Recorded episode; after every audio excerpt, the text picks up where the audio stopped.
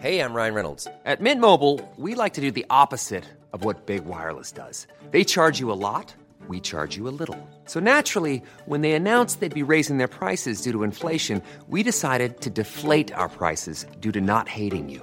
That's right. We're cutting the price of Mint Unlimited from $30 a month to just $15 a month. Give it a try at mintmobile.com slash switch. $45 upfront for three months plus taxes and fees. Promo rate for new customers for limited time. Unlimited more than 40 gigabytes per month. Slows. Full terms at mintmobile.com.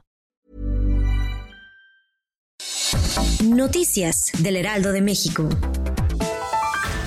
Tras los disturbios en el Capitolio, el presidente Donald Trump aceptó el nombramiento de Joe Biden como próximo presidente de Estados Unidos. Pese a eso, el mandatario aseguró que no irá a la ceremonia de cambio de mando, aunque prometió que la transición de poderes se llevará a cabo de manera pacífica y ordenada.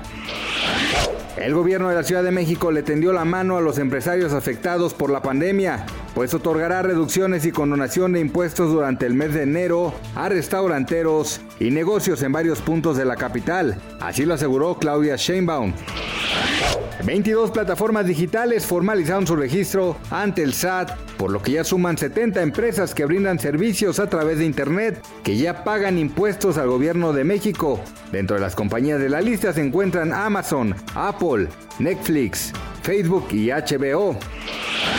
El luchador mexicano de artes marciales mixtas, Irwin Rivera, fue arrestado este jueves por la policía de Florida, luego de haber intentado asesinar a puñaladas a sus dos hermanas de 22 y 33 años respectivamente.